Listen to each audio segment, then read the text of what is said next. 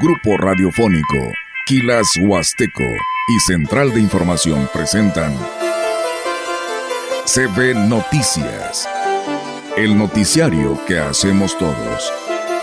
Información, análisis, reporteros, entrevistas y opiniones. A través de la radio que ha documentado dos siglos de historia.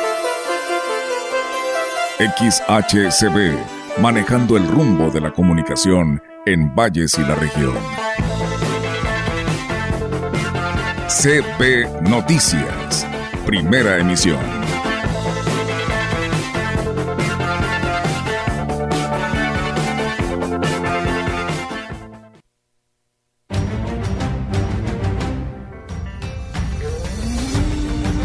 Quiero pedirles su oración porque la próxima semana, de lunes a viernes, estaremos reunidos todos los obispos de México en la Ciudad de México, ahí en Casa Lago de Guadalupe.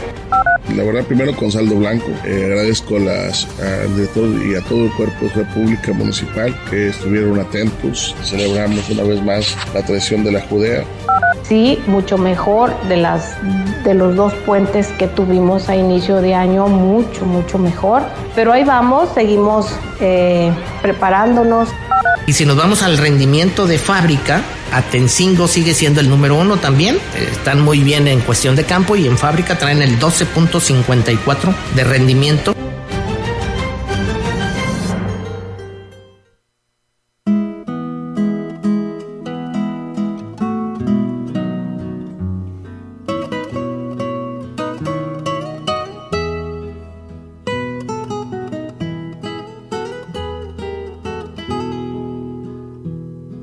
Tómate esta botella conmigo.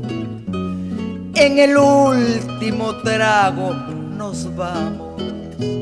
Quiero ver a qué sabe tu olvido sin poner en mis ojos tus manos. ¿Qué tal? ¿Cómo están? Muy buenos días. Buenos días a todo nuestro auditorio de la gran compañía. Bienvenidos sean en este arranque de semana y pues al continuar, ¿no? El ciclo escolar 2022-2023 eh, a partir del día de hoy. Todos regresan a clases, así que pues tendremos todos los detalles para todos ustedes en este 17 de abril del 2023. Rogelio, ¿cómo estás? Buenos días. Hola, buenos días. Estamos, que es ganancia, eso es importante. Fíjate que veía un meme en la mañana donde mami está dormida y llega el niño y le pregunta mamá, si te fijaste que si traía la mochila cuando me fui ah, Ah, sí, sí lo vi, sí lo vi. Entonces, ojalá que todos hayan este... Inmediatamente me fui con mi hija, le digo, oye hija, mira. No, sé, no serás tú, le digo. Mm, sí, ¿Sí la trajiste?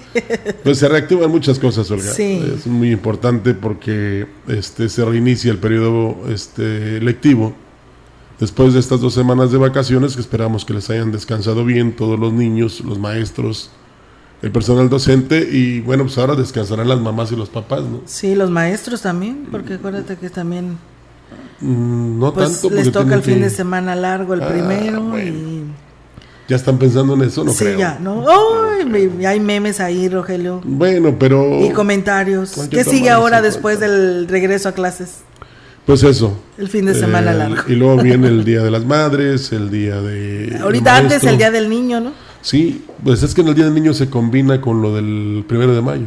Pues sí, así es, lo pueden mm. juntar, ¿verdad? Y hacer un fin de semana pues largo, enorme. Es que ese es, ¿no? Sí, sí, porque es el día último, ¿verdad? Van a celebrar entonces el 28. Sí. Porque el 30 es domingo. Es domingo. Ah, entonces por eso van a agarrar desde el viernes entonces. Eh, desde antes del viernes. Desde, el jueves. O sea, el jueves va a ser el festival.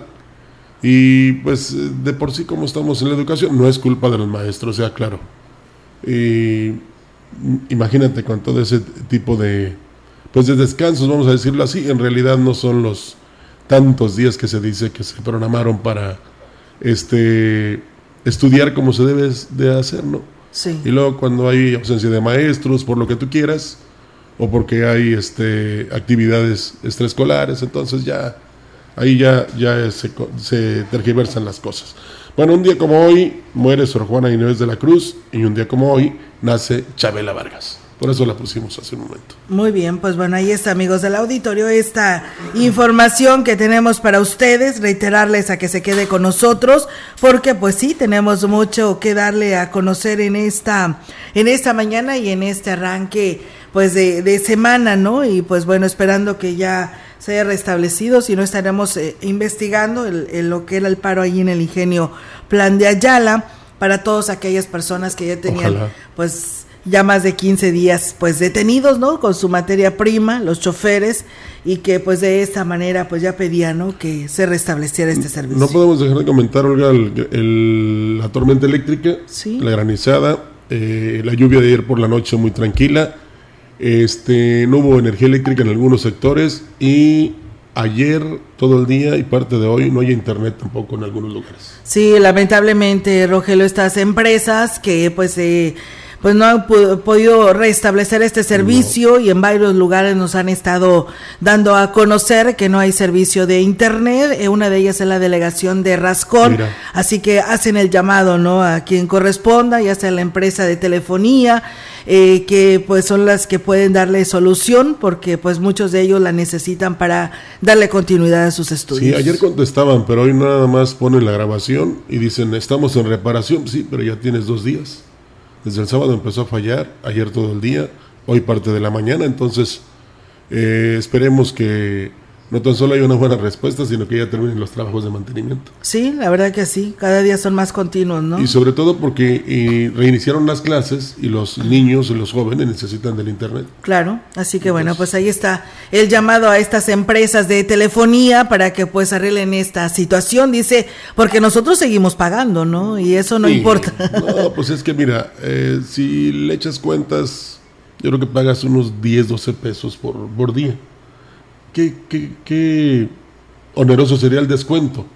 Pero si es muy perjudicial que no tengas el servicio. Y luego que no te expliquen, o sea, que no te avisen antes.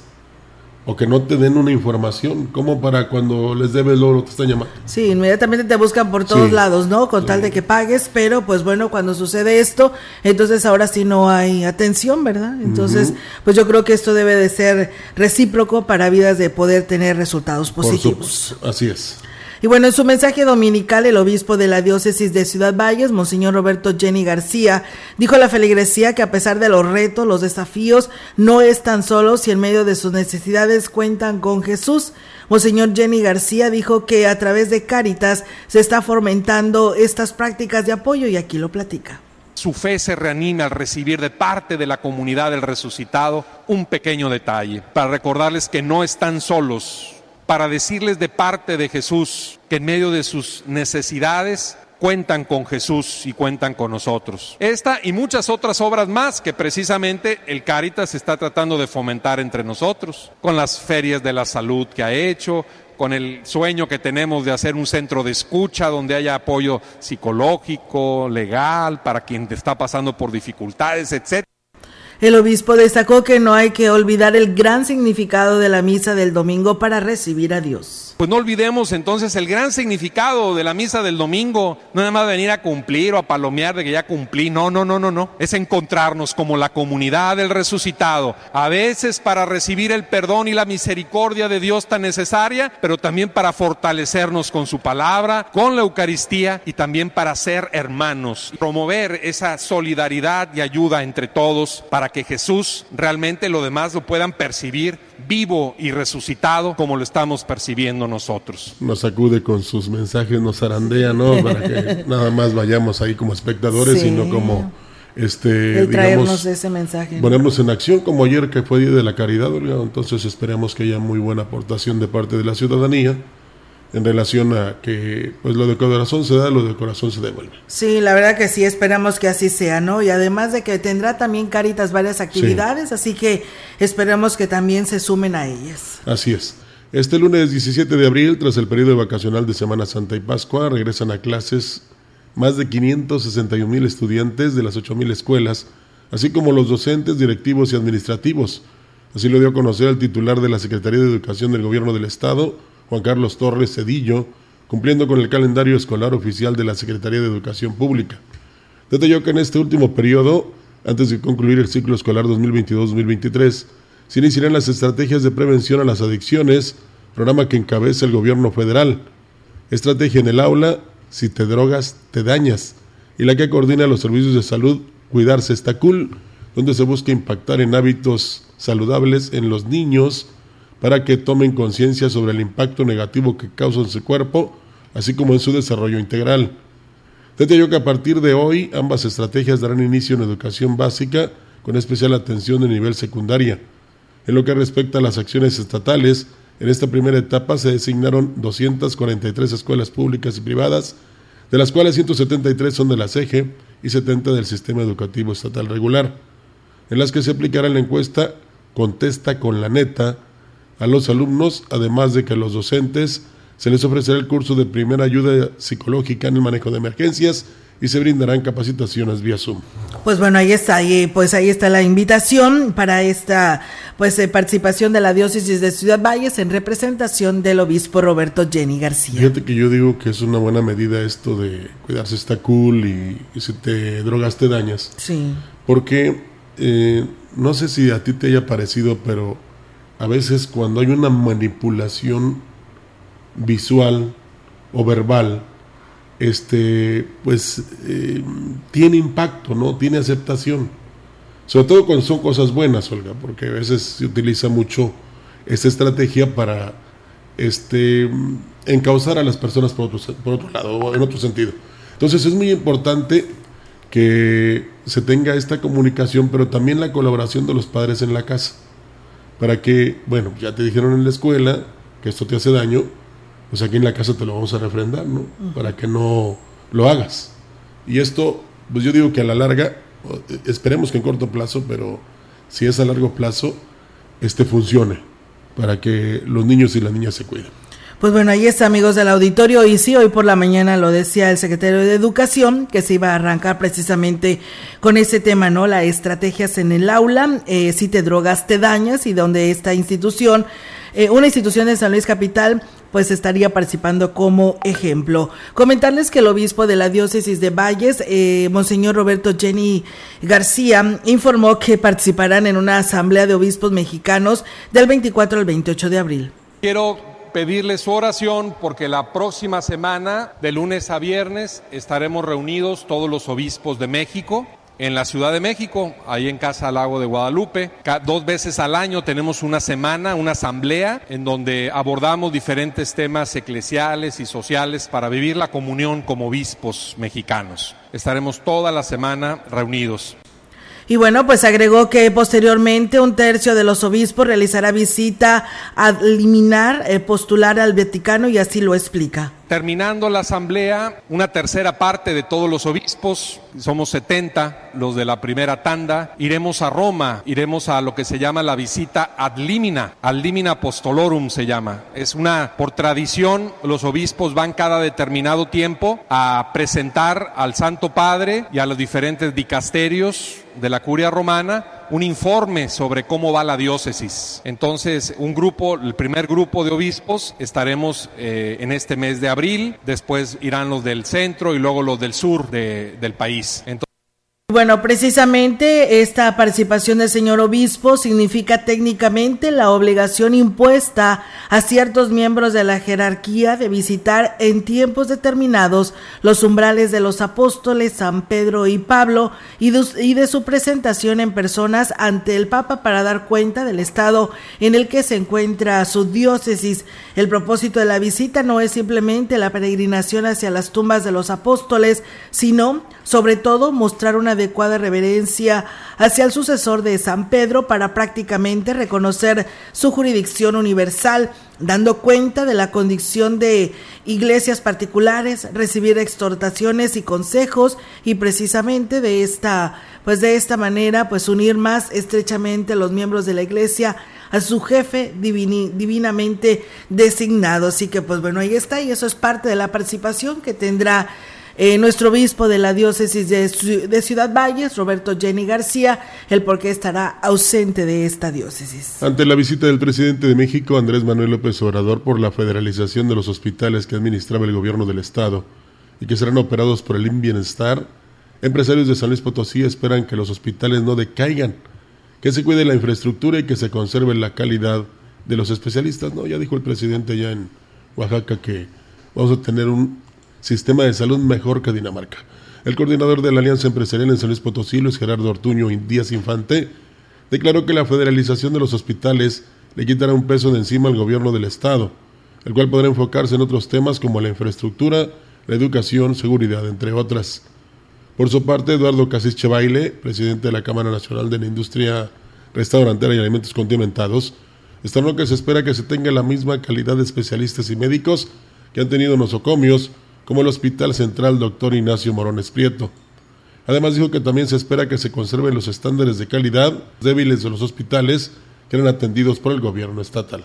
Pues esperemos que así sea, ¿no, Rogelio? Porque, pues bueno, ya eh, en muchos de los casos la petición es cada vez es mucho más intensa de tener médicos especialistas, de tener pues todos los utensilios en caso de alguna cirugía, de alguna prótesis, que para muchos eh, la verdad que es algo muy preocupante porque a veces duras hasta un mes o dos meses internado porque no hay el equipo necesario para una cirugía y pues aparte pues no hay cirujanos o no hay médicos especialistas. Siempre hay diferencia entre lo que se dice y lo que se hace, Olga. Eh, yo siento lo que nos, que nos pueden dar una opinión muy pues, directa, verídica o de queja, son los que van a los hospitales, Olga, y pues no reciben la atención que requieren o no reciben el medicamento.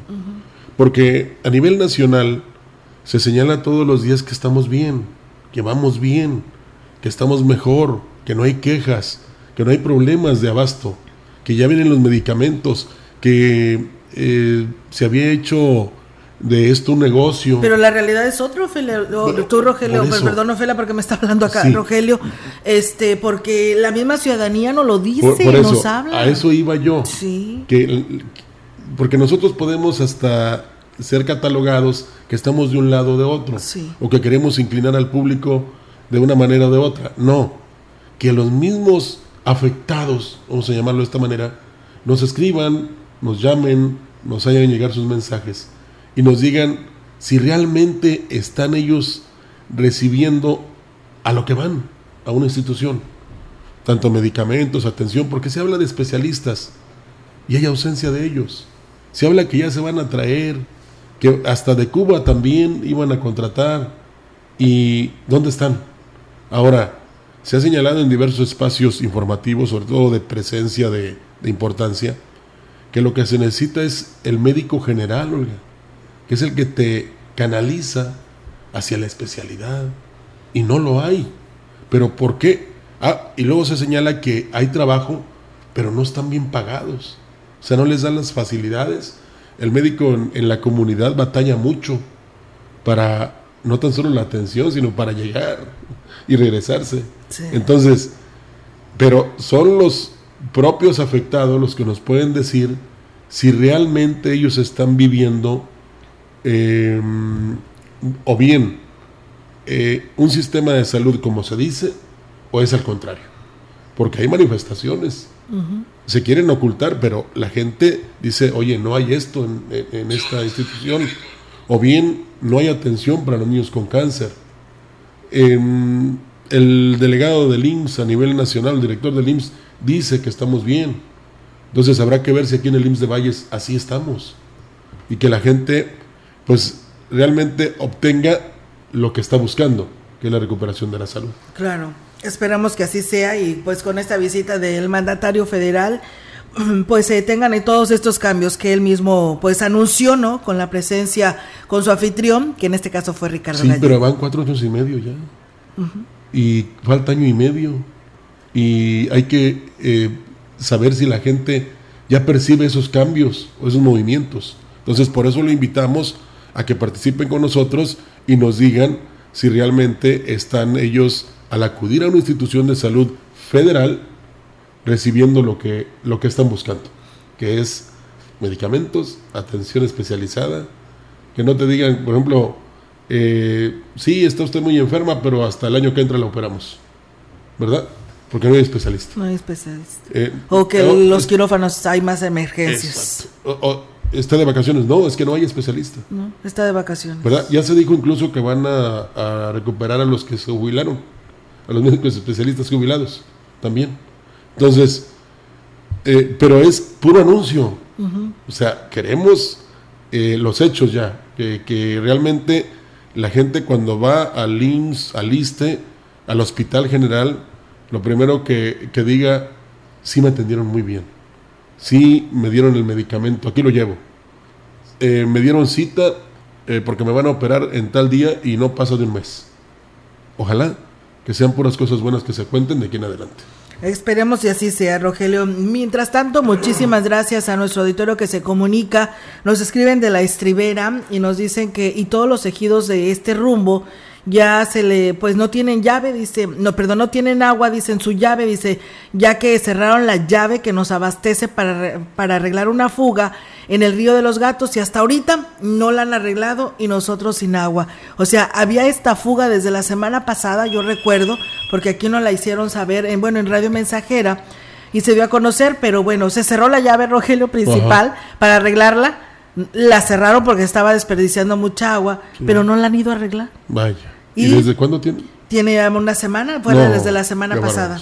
Qué bárbaro. hay que poner a los que no arreglan en el lugar de los que están sufriendo por el abasto de agua. Pues bueno, y está llamado a obras públicas porque estas, eh, estos temas de las zonas de los ejidos le corresponde a obras públicas. Antes era lo que era obras rural, ¿verdad? Pero, pues bueno, eh, perdón, la DAPA rural. pero ya no. Ahora esto, todos estos ejidos pasó a manos de obras públicas, a que sí, pues el llamado, ¿no? Al ingeniero Kevin, a ver si se puede hacer algo al respecto y responderle a toda esta población que está solicitando el apoyo urgente. Sí, que así sea, porque no han fallado, ¿eh? eh si tú te das cuenta, desde que está esta administración, pues no hay quejas de por falta de recolección de la basura por falta de alumbrado. Sí. hay algunos sectores, pero eh, acuérdate que en la administración anterior era, era lo normal. Sí, que, todas estuvieran apagadas. Que la basura estuvo amontonada y que eh, mucha suciedad. Ahora todo es diferente. Entonces esperemos que también se resuelva este problema de la falta de agua ya Muchas gracias al señor Leobardo Juárez, que también por aquí nos escribe, nos dice buenos días ahí en cabina, dice, se acabaron las vacaciones. Pues sí, ya se acabaron las vacaciones. Carlos Aguilar Rocha, buenos días, saludos y gracias por la información. José González, buenos días, Olga, te escuchamos acá en Tampamolón, Corona. Saludos allá, Tampamolón, Corona. Y bueno, Juan Gallegos, que nos dice saludos desde Aguabuena, San Luis Potosí, México. Bueno, pues muchas gracias, ¿eh? Para todos ustedes que nos están escuchando. Comentar que los productores y vendedores de pescados y mariscos reportan pues una disminución en su venta de estos productos hasta de un 50% en el periodo de Semana Santa y de Pascua y aquí nos lo platican. A comparación de otros años estuvo baja la venta, bajó un un 50% yo creo, sí, bastante, o nada, nada comparado con otros años. Sí hubo venta, sí vendimos, pero no fue lo que se esperaba. No, nada más algunos precios se incrementaron por la escasez del producto, pero no, por, no hubo escasez por la demanda este año, sino que hubo escasez porque se prolongó los frentes fríos y eso hicieron que no se desarrollaran algunas especies como la tilapia, la tilapia donde sacan el filete, entonces escaseó el filete chico y fue lo que más subió. Destacaron que el filete de mojarra se incrementó hasta 150 pesos debido a la poca producción, precisamente debido a las bajas temperaturas que se registraron. Sí, del filete chico nada más. Estaba en 130 y llegó a subir hasta 150, pero ahorita ya tiende a bajar porque ya empieza a haber más, este, menos consumo y este, no hay mucha producción, pero como baja el consumo, entonces la producción que hay eh, se alcanza a abastecer los mercados y Ahorita tiende a bajar el, precio. La mojara, como siempre, de todo el año la mayor demanda es la mojara. Hubo un incremento muy poco, como de 5 pesos. Está a 90 hasta 95 pesos. Los productores acuícolas que venden al pie de granja señalan que este año se incrementó el precio de la mojarra fresca debido a que se disparó el costo del alimento, por lo que el kilo de mojarra se manejó a 120 pesos, así lo comenta Daniela Naya. Nosotros como productores acuícolas rurales empezamos a vender en el mes de marzo la tilapia. Hubo un reapunte en la venta en esta cuaresma pasada. El precio aumentó debido al costo del alimento balanceado que desde el año pasado ha incrementado y nos ha afectado mucho. El consumidor está prefiriendo más la mojarra viva, fresca. Venir a pie de granja a comprar la mojarra viva en estanquería ha sido una diferencia en comparación con la venta de mojarra congelada. 140 pues pesos el kilo de bagre, que es el más económico, podríamos decirlo de esta manera, el más consumido. Sí. Pero, pues, eso de que dicen que no aumentan y que la demanda y todo eso, eh, no sé si te hayas dado cuenta y yo nada más hacía el comentario en la mesa de que cuando hay inflación, Olga, todo aumenta. Mm. Pero luego hay deflación y... Nada baja. Y nada baja. Ahí se quedan los precios ya. Sí. ¿Eh? ¿Qué, ¿Por qué será? ¿Quién sabe, a ¿Quién sabe a qué se deberá, verdad? Pero de que si estaban caros, y yo me acuerdo, Rogelio, cuando antes de que empezara el periodo vacacional de Semana Santa, nos decían que no iba a haber aumento, que pescados y ah, mariscos iban a estar igual, que lo que querían eran que tener ventas, ¿verdad? Porque pues después de todo lo que habían estado pasando, y pues parece ser que eso no importó porque pues se aumentaron y mucho. Es que ya es un lujo Comer mariscos. Comer mariscos. O pescar. Pues ya yo también hasta pollo es un lujo, ¿eh? porque anda arriba de los 100 pesos. Sí, o sea, ya, ya, es muy complicado. Imagínese una familia de, no de 10 como la de la serie cómica, una familia de 3, 4. no, de, 10. sí, ya, ya está complicado, ¿no? O sea, si antes te comías un pollo entero, ahora te comes medio pollo. Entonces sí está difícil, pero pues muchos dicen que no pasa nada, que estamos bien, que vamos bien. ¿eh? Pero todo cambia para que todo siga igual. Con gran participación concluyó este domingo la Judea Menor en el municipio de San Antonio, donde los niños, siguiendo la tradición de los adultos, se disfrazaron de Judas y pasearon por las calles del municipio bailando y haciendo monadas. Como parte de los festejos de la semana de Pascua, desde el jueves comenzaron los desfiles y concurso para premiar la originalidad de los disfraces y el desenvolvimiento para generar la empatía de los asistentes que se divirtieron con sus ocurrencias. Este sábado que las autoridades encabezadas por el presidente Yone Castillo, el JAUB, premiaron con 5 mil pesos al mejor disfraz de Judas con la intervención de cinco jurados conocedores de la tradición y los aspectos que se deben calificar. Los pequeños Judas visitaron en su casa al Judea Mayor, don Narciso Lárraga, quien por cuestiones de salud no pudo participar este año. Posteriormente se llevó a cabo la tradicional lectura del testamento a los Judas menores y la quema del castillo y espectáculo de pirotecnia. Pues bien, ahí es amigos del auditorio. También en estos mismos temas, decirles que el presidente de San Antonio, Johnny Castillo, informó que durante el periodo vacacional tuvieron cerca de 20 mil visitantes durante los dos días que se implementaron actividades por Semana Santa. Durante los días, no los dos días, durante los días. El edil destacó que desde su primera administración, el impulso a la tradición de la Judea ha dado frutos y se ha convertido en un referente para visitar a San Antonio durante este periodo vacacional primero con saldo blanco. Eh, agradezco las, al director y a todo el cuerpo de pública municipal que estuvieron atentos. Celebramos una vez más la tradición de la Judea, que es el emblema, es la identidad de nuestro municipio en esta época de Semana Santa. Y contentos con los resultados obtenidos. Muchos visitantes, mucha derrama económica. Hoy los comercios que se establecieron eh, de manera ambulante han sido los más beneficiados. Y pues contentos por lo que hemos desarrollado y por haber posicionado nuevamente la tradición y bueno, pues eh, Johnny Castillo mencionó que en esta ocasión la Secretaría de Cultura se hizo presente para ser testigo de cómo se vive la Judea. Aún más que tuvimos la visita de Cultura, en este caso del gobierno del estado, y que por instrucciones del gobernador, el licenciado Ricardo Gallardo, el licenciado Galicia vino a, a dar fe hacer su testimonio de lo que es la Judea y se fue maravillado porque estamos en proceso de poder lograr ya el reconocimiento como patrimonio cultural de lo que conlleva nada más la Judea, sino todas las actividades que se desarrollan eh, gracias al tema de la Judea. Entonces, vamos bien, poder tener un recurso adicional a esta festividad y que a lo mejor no me va a tocar ya a mí, pero le tocará a los próximos presidentes que vengan el JAU dijo que el compromiso para el próximo año es superar las actividades artísticas y culturales y mejorar la cartelera artística para atraer el mayor número de visitantes para el beneficio del comercio local. eh, con mucho respeto lo digo, apoyamos al comercio local, apoyándolos con un tema económico que le dimos a cada, a cada persona, cualquier giro comercial que ellos ofertan productos. A lo mejor no fue el gran apoyo, pero créeme que lo hicimos de corazón. A todos los comercios ambulantes que que son de manera frecuente, se establecen en la cabecera, son los que fuimos convocando, a los que apoyamos, 30 comercios ambulantes que apoyamos. Y bueno, pues por último agradeció el invaluable trabajo hecho por su equipo, por el comercio local y por el comercio ambulante, al cual se le apoyó con recursos para que pudieran ofertar pues todos sus productos y servicios, obteniendo buenos resultados en su economía. Pues bueno, ahí está esta información que se de semana en el municipio de San Antonio, cerrando sus actividades de Semana Santa. Con esta información vamos a ir a una primera pausa y regresamos. Para este día, el Frente Frío número 49 se extenderá sobre la península de Yucatán y el sureste del país, originando lluvias fuertes a muy fuertes, acompañadas de descargas eléctricas y posible caída de granizo sobre ambas regiones.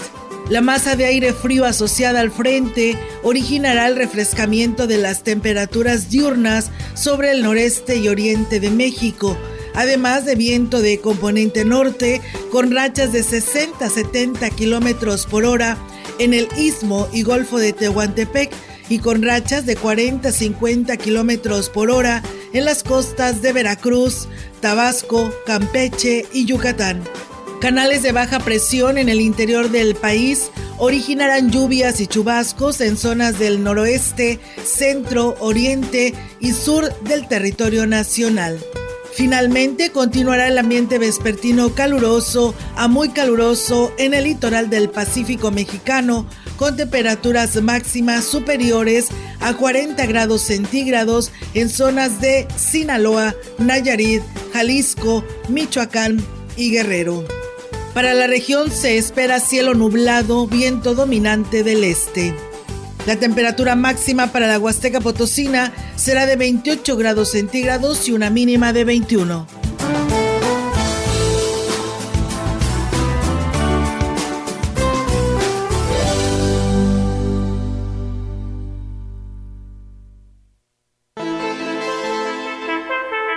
El contacto directo 481 38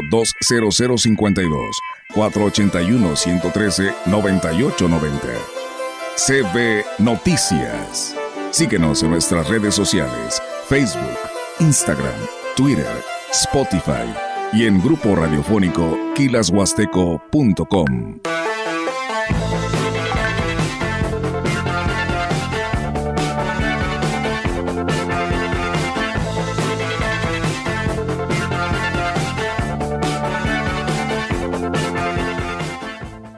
al empezar la carrera, pues yo trabajaba. Me fortaleció el ver que habían más historias como la mía. Es bastante satisfactorio saber que tú te estás pagando tus estudios y que puedes salir adelante por ti misma. La Universidad Tangamanga te ofrece programas flexibles para estudiar y trabajar. Somos parte de la red Aliad Universidades. Claro que puedo. Grupo Guzzi solicita personal para su segundo turno en el área de empacadora, etiquetado y armado de caja. Interesados, comunicarse al WhatsApp 489-110-2893. Se ofrecen prestaciones superiores a las de la ley como fondo de ahorro, vales de despensa, servicio de comedor subsidiado, transporte, seguro de vida, entre otras. Sé parte de la familia Guzzi.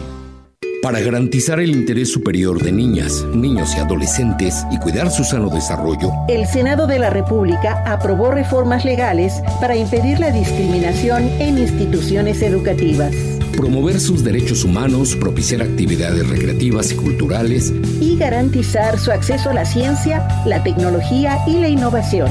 Se mejora así la vida y se protege el futuro de las nuevas generaciones. Senado de la República. Sexagésima quinta legislatura. Si te interesa proveer de bienes o servicios a partidos políticos, coaliciones, precandidaturas, candidaturas, aspirantes y candidaturas independientes, debes inscribirte y estar activo en el Registro Nacional de Proveedores. Es rápido y fácil. Realiza tu alta en rnp.ine.mx. Si ya te inscribiste, mantén actualizada la información de los bienes y servicios que ofreces. Recuerda que si no estás en el RNP, no podrás ofrecer tus bienes o servicios. Mi INE es valioso porque mi INE nos une la gran compañía desde la puerta grande de la Huasteca Potosina. Con 25.000 watts de potencia, transmitiendo desde Londres y Atenas sin número en Lomas Poniente, Ciudad Valles, San Luis Potosí, México. Teléfono en cabina 481-382-0052. Y en el mundo, es, escucha Grupo Radiofónico Quilashuasteco.com. La diferencia de escuchar radio, radio XHCB 98.1 DFM. En la opinión, la voz del analista marcando la diferencia. CB Noticias. Así es, amigos del auditorio, le invitamos a que escuche este segmento de la opinión en voz del contador Juan Carlos Gómez Sánchez que pues ahí trae buenas declaraciones en el tema de personas físicas para que lo tome en cuenta. Vamos a escucharlo. Hola, ¿qué tal amigos? Esperando que tengan un excelente inicio de semana. Eh, terminado las vacaciones escolares, las vacaciones de Semana Santa y Semana de Pascua. Este, esperemos todos renovados con nuevos bríos después de esta semana mayor y estas, estas eh, semana de Pascua. Y pues bueno, es mes de abril, lo habíamos comentado en la cápsula de la semana pasada, mes de la declaración anual de las personas físicas. Y fíjense que hemos tenido por ahí algunas inquietudes de contribuyentes que nos han consultado, que dicen, oye Juan Carlos, pues resulta que me está impuesto a pagar. Estas dudas vienen principalmente de, de profesionistas asalariados que tienen ingresos con dos patrones. ¿Qué es lo que sucede al momento que el patrón 1 te retiene este, la tasa del impuesto sobre la renta es progresiva, es decir, entre más ingresos tienes, más, es tu tasa de impuesto y es tu tasa de retención que, te hace el patrón, que va pues desde el, desde el 1% hasta el 35% puede ser lo más. ¿Qué sucede? El patrón 1 resulta que tienes un ingreso con el patrón 1, el cual te retiene a una tasa aproximada, este, vamos a dar el ejemplo de un 15%. El patrón 2 con los ingresos que te paga te retiene una tasa aproximada de un 18%. Es decir, tu tasa anda entre el 15 y el 18% de retención de impuestos sobre tus ingresos en, el, en, el, en, el, en tus ingresos mensuales. Luego entonces, al acumular los ingresos, al juntarlos y aplicar la tabla anual, pues resulta que tu tasa efectiva ya no va a ser entre el 15 y el 18 porque se va al, al, a los rangos más arriba de la tabla. Entonces tu ingreso anual, como ya se ha acumulado de los ingresos con los dos patrones, pues se te puede ir una tasa ya no del 18, sino que a una tasa de un 20, 22%. Y entonces ahí esa diferencia porcentual es lo que al aplicar el impuesto anual menos lo que nos retuvo un patrón que fue al 15% de un ingreso y al otro a un 18%, pues hay una diferencia en porcentajes que es donde le resulta un impuesto a pagar, ¿no? Principalmente se da mucho en profesionistas que tienen dos trabajos y hay dos retenciones, ¿no? Un caso muy común son los médicos que trabajan en el IMSS y que trabajan en el hospital, por ejemplo, en el sector público.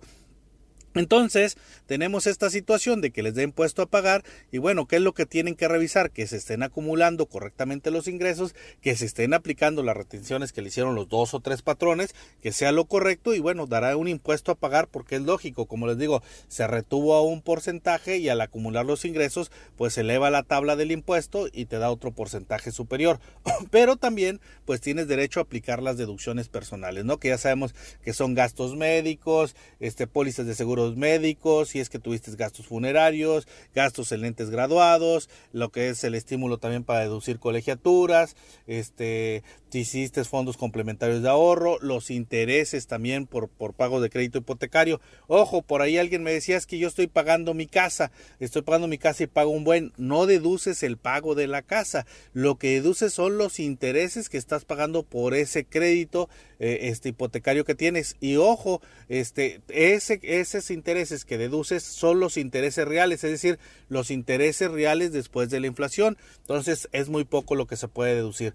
Y pues por último, eh, exhortarlos a todos que tengan mucho cuidado al presentar su declaración anual, porque también así como hay gente que le da impuesto a pagar, pues hemos tenido este, noticias de pseudoasesores que les dicen que no les va a dar a pagar, pero resulta que no tengo deducciones personales anuales, este, tengo, eh, eh, este, tuve dos, dos patrones, mi tasa pues se subió y me ofrecen que no voy a pagar pues la forma en que no pagar es que en la declaración anual simple y sencillamente te alteran deducciones, te ponen deducciones de las cuales no tienes derecho y hacen que no te salga a pagar o incluso hemos sabido de casos que te alteran deducciones, te inflan deducciones, te dicen que te va a salir un saldo a favor, el cual vas a recuperar y de ahí te cobran un porcentaje, te cobran el honorario. Ojo con eso porque hoy en día los sistemas informáticos del SAT pues tienen más capacidad de cruce de información y darse cuenta y esto nos puede originar en un futuro pues para iniciar un exhorto por parte de la autoridad donde nos diga tienes unas diferencias en tu declaración anual donde no pagaste lo correcto o pediste un saldo a favor indebido y este te, quieran hacer valer un crédito fiscal para que pagues esas diferencias que tienes de impuestos. Entonces, pues a cuidar nuestro patrimonio, a tener asesorías correctamente por este profesionistas debidamente establecidos y que trabajen conforme al, al código de ética correspondiente. Que tengan una excelente semana. Gracias, eh, contador Juan Carlos, por su participación y pues bueno, ahí está, ¿no? El aviso eh, para estas personas físicas y pues evitar, ¿no? Esta situación como nos lo comparte el contador Juan Carlos Gómez. Nosotros con este tema vamos a una nueva pausa y regresamos. El contacto directo 481 38 20052 481 113 9890 CB Noticias. Síguenos en nuestras redes sociales, Facebook, Instagram, Twitter, Spotify y en grupo radiofónico kimasteco.com.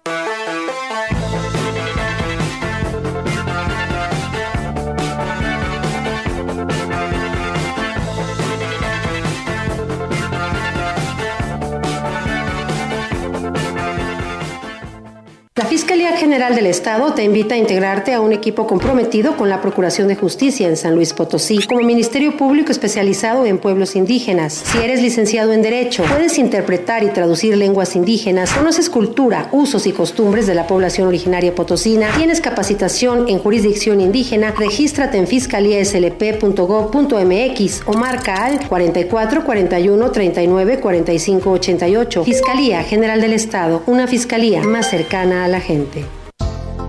La DAPAS de Valles pone a disposición el contacto universal Aquachat, donde a través del número celular 481-156-9399 vía WhatsApp podrás reportar cortes, fugas, desperfectos, quejas, solicitud de servicio, consultar tu saldo a pagar y dudas.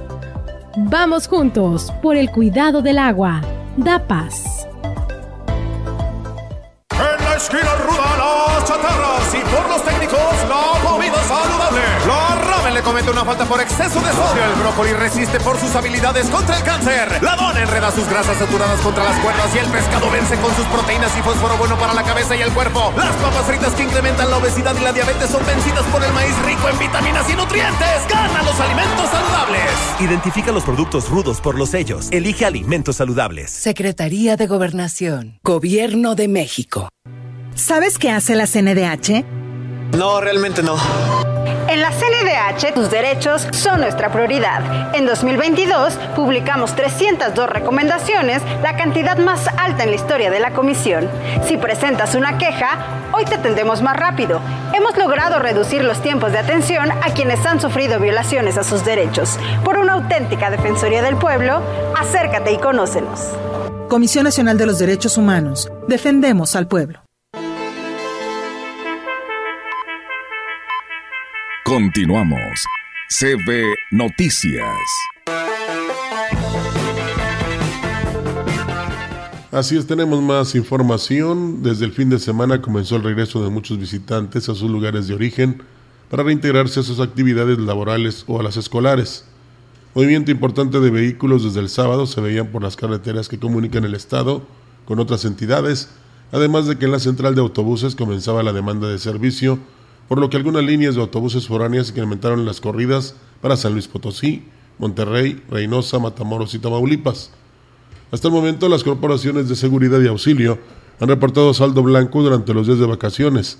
Sin embargo, serán los próximos días en que se den a conocer la estimación de cifras oficiales y la derrama económica que se dejó en la entidad. Así es, y bueno, pues estaremos al pendiente, ¿no? Para este resultado final, según lo que marcaron las estadísticas. La semana de Pascua no tuvo el mismo movimiento de comensales que la Semana Santa o la Semana Mayor, y aunque no se eh, cubre la expectativa de ventas, sí fueron mejores que los últimos años de pandemia, como lo señala la vicepresidenta de la Canirac, Irma Laura Chávez Aristigui. Hubo todavía turistas aquí en la región, pues no, no fue la misma venta de la primera semana. Sí hubo una disminución de, en la afluencia de, de, nuestros restaurantes, aunque todavía tenemos turistas por aquí, pero ya, ya disminuyó la venta. Podemos decir que fueron dos semanas buenas en cuanto al incremento de ventas, pero todavía nos falta mucho para llegar a, a las ventas de antes de pandemia.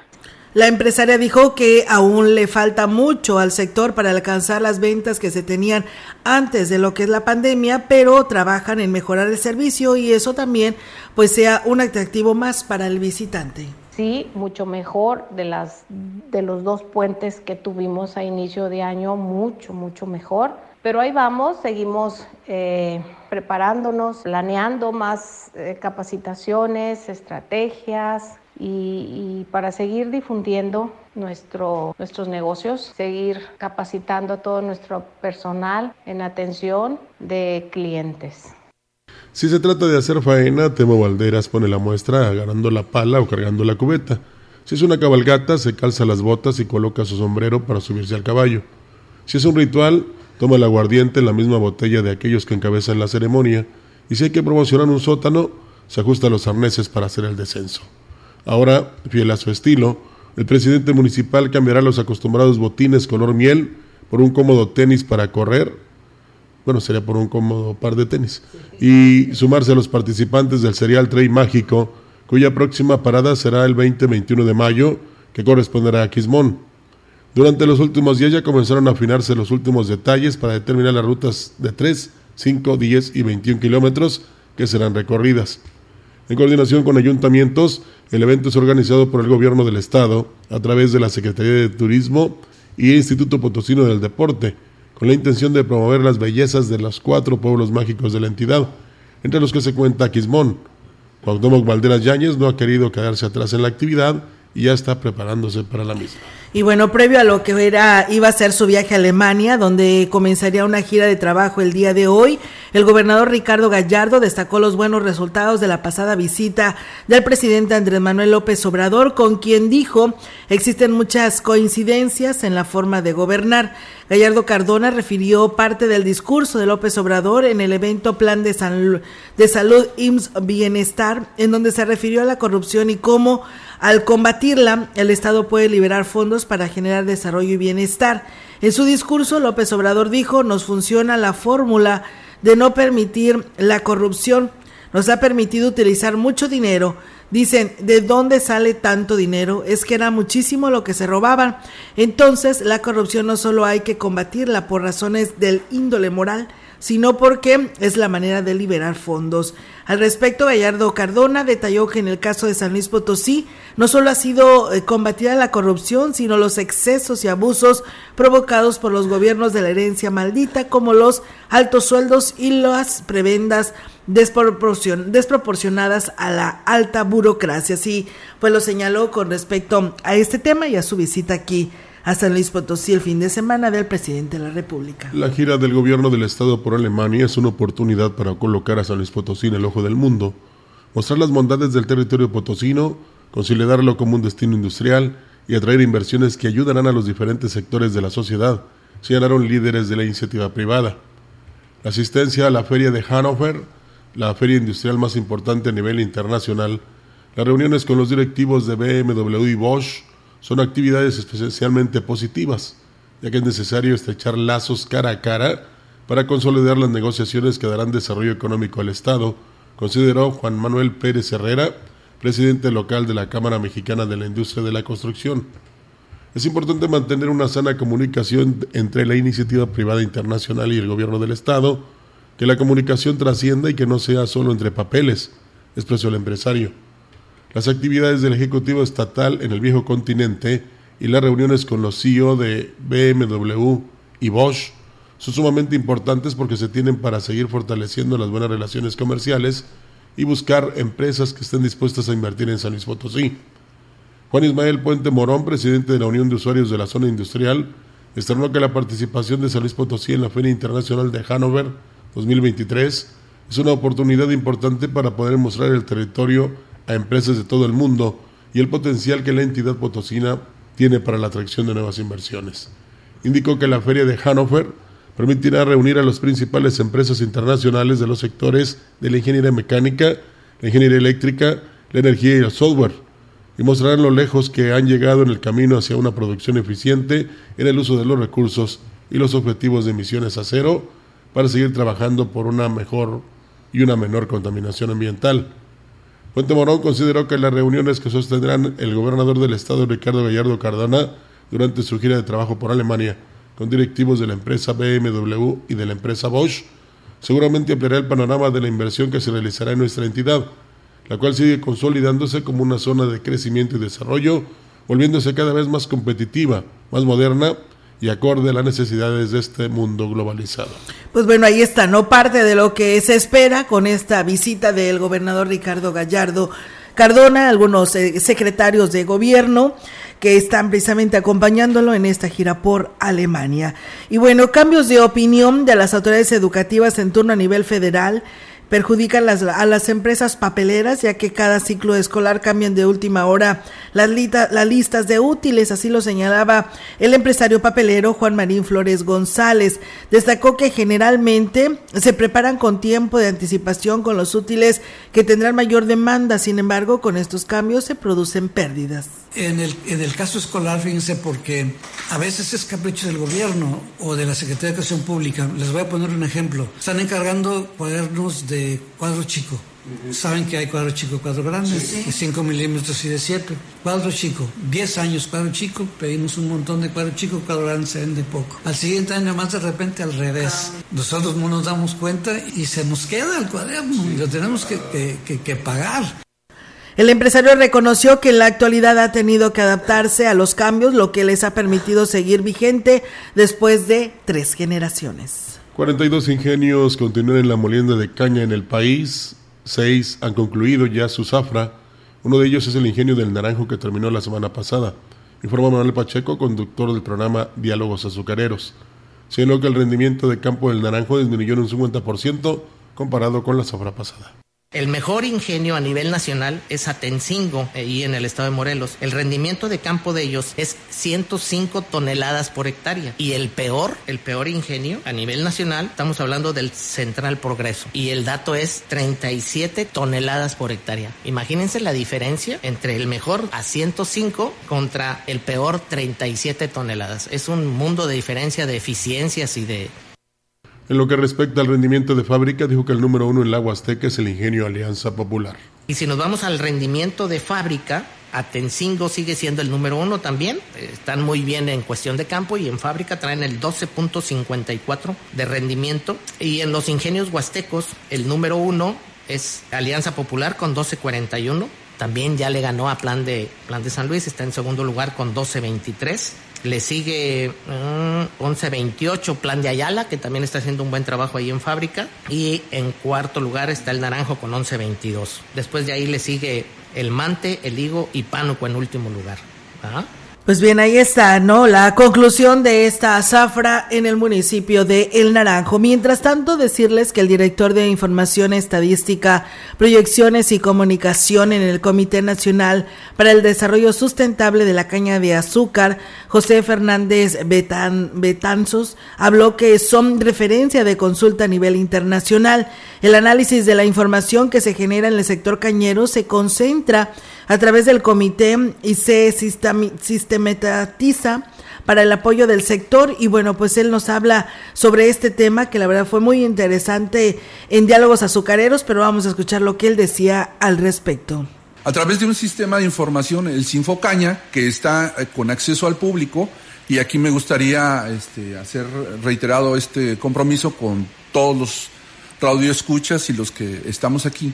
El comité, como un órgano público descentralizado, eh, busca dar con oportunidad la información que le permita la mejor toma de, de decisiones a todos los actores de José Fernández, representante del órgano oficial de información de la industria azucarera, semanalmente maneja reportes sobre los, datos de producción de fábrica, contabilidad azucarera de todos los ingenios del país. Manejamos carves, manejamos eh, eficiencias, manejamos rendimientos de campo, de fábrica agroindustrial, superficie, eh, caña y azúcar por calidades. Sabemos que existen cinco tipos de calidades de azúcar que son las que se comercian en México. Informó que el tercer estimado de producción de caña de azúcar a nivel nacional próxima a darse a conocer arroja cifras a la baja y aquí lo platica. Estamos observando una caída seria de azúcar, aproximadamente de entre 300 y 400 mil toneladas de azúcar. Entonces, pues si hacemos cuentas y si el estimado segundo fue de 700 mil 90, 790 mil eh, toneladas, pues le restamos lo que les comentaba y pues ya tendríamos el dato. Otro dato que sí me permito compartirles es, eh, Manuel ya nos lo ratificó, el naranjo concluyó el día de ayer, nosotros en el estimado teníamos que concluía el 15 de abril y con eso inicia el cierre de todos los ingenios de esta región del noreste. Pues bueno, ahí está, ¿no? Conforme van pasando los días se irán cerrando el resto de los ingenios, que aquí son cuatro en nuestra región huasteca, como lo dice precisamente el funcionario a nivel nacional. Un saludo para la señora Alicia Súa, que el día de ayer cumplió años, por aquí nos la piden que se la felicitemos. Gracias a Abel Rodríguez, que también nos saluda en este espacio de noticias, a Cristina Martínez y Lucio Hernández, que nos escucha desde Atoyaca, Jalisco. Bendiciones para todos ustedes, muchas gracias. Y bueno, un comentario, Rogelio, con respecto al tema de la situación de los hospitales. Dice que eh, todo lo que se dice, llámese IMSS, ISTE, Hospital Regional, que según es de primer nivel, centros de salud o llámese clínicas de salud, están colapsadas. Dice, les falta dar excelente atención y que tengan medicamentos suficientes en farmacia. Hay pacientes que van a consulta y se regresan sin medicamentos y tener que comprarlos y habemos, dice mucha gente, de escasos recursos. Ojalá y esto mejore al gobierno, llámese federal, estatal o municipal, pues deben de estar al pendiente de los secretarios de salud que no vean el problema atrás del escritorio, que salgan a campo a inspeccionar cada clínica o cada hospital. Sí, y aquí habrá que reconocer el esfuerzo de médicos, Olga, de enfermeras y de todo el personal que elabora en los hospitales. Sí. Porque a veces ellos hasta de su propia bolsa tienen que poner, ¿no? Sí, claro. Y eso es lo que piden las autoridades, pero oye, pues eh, yo siento que lo que ellos deben tener es tranquilidad, este, digamos, que no batallen por nada para atender como se debe a la gente, ¿no? Para que precisamente tenga su salud, ¿verdad? Pero desafortunadamente no es así. Así es, lamentablemente no, Rogelio. Y pues bueno, ahí está, la audiencia es la que nos responde, que era lo que tú decías, que ellos fueran los que calificaran esta situación, porque pues bueno, nosotros lo vemos y lo damos seguimiento porque nos lo hace llegar nuestro auditorio, ¿no? Y entonces ellos son los que viven en carne propia esta situación de la falta de médicos especialistas, la falta de infraestructura, la falta de atención, la falta de medicamentos y pues bueno, ellos son los que nos dan a conocer sus sus comentarios y sus vivencias, ¿no? Y no es ninguna mala campaña, simple y sencillamente es que las autoridades se den cuenta de lo que hace falta y lo pongan. Así es. Bueno, pues muchas gracias. Saludos a Chuy Morales que nos escucha allá en Monterrey, Nuevo León. Nos dice que le mande saludos a su mamá, Alicia Galván, y su papá Valentín Morales, que nos escuchan todos los días allá en Tierra Blanca, perteneciente al municipio de Huehuetlán. Muchas gracias y gracias a todos ustedes que nos escucharon en este espacio de noticias en el 98.1 en Facebook y en nuestra página web. Gracias por hacerlo. Bonito inicio de semana y nos escuchamos mañana. Buenos días. Buenos días.